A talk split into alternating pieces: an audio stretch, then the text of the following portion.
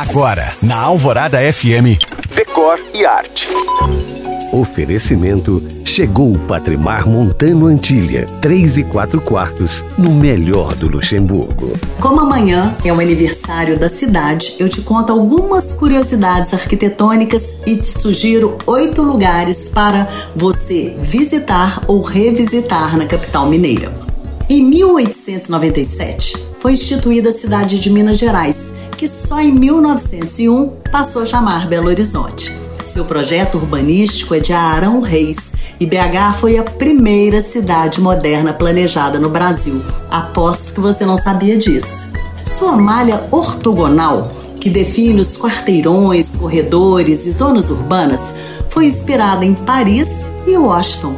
Olha que chique nossa BH. E um dos maiores marcos de mudança paisagística da cidade desde então foi o conjunto moderno da Pampulha, inaugurado na década de 40 e declarado como Patrimônio Mundial pela Unesco em 2016. Agora, os oito lugares que eu acho lindos por aqui: a Praça da Liberdade, a Praça do Papa e a Praça da Estação, a Pampulha, a sede da Filarmônica, o Mineirão, a Arena MRV e o Mercado Central, inaugurada em 1929, no lugar, olha só, do antigo campo de futebol do América.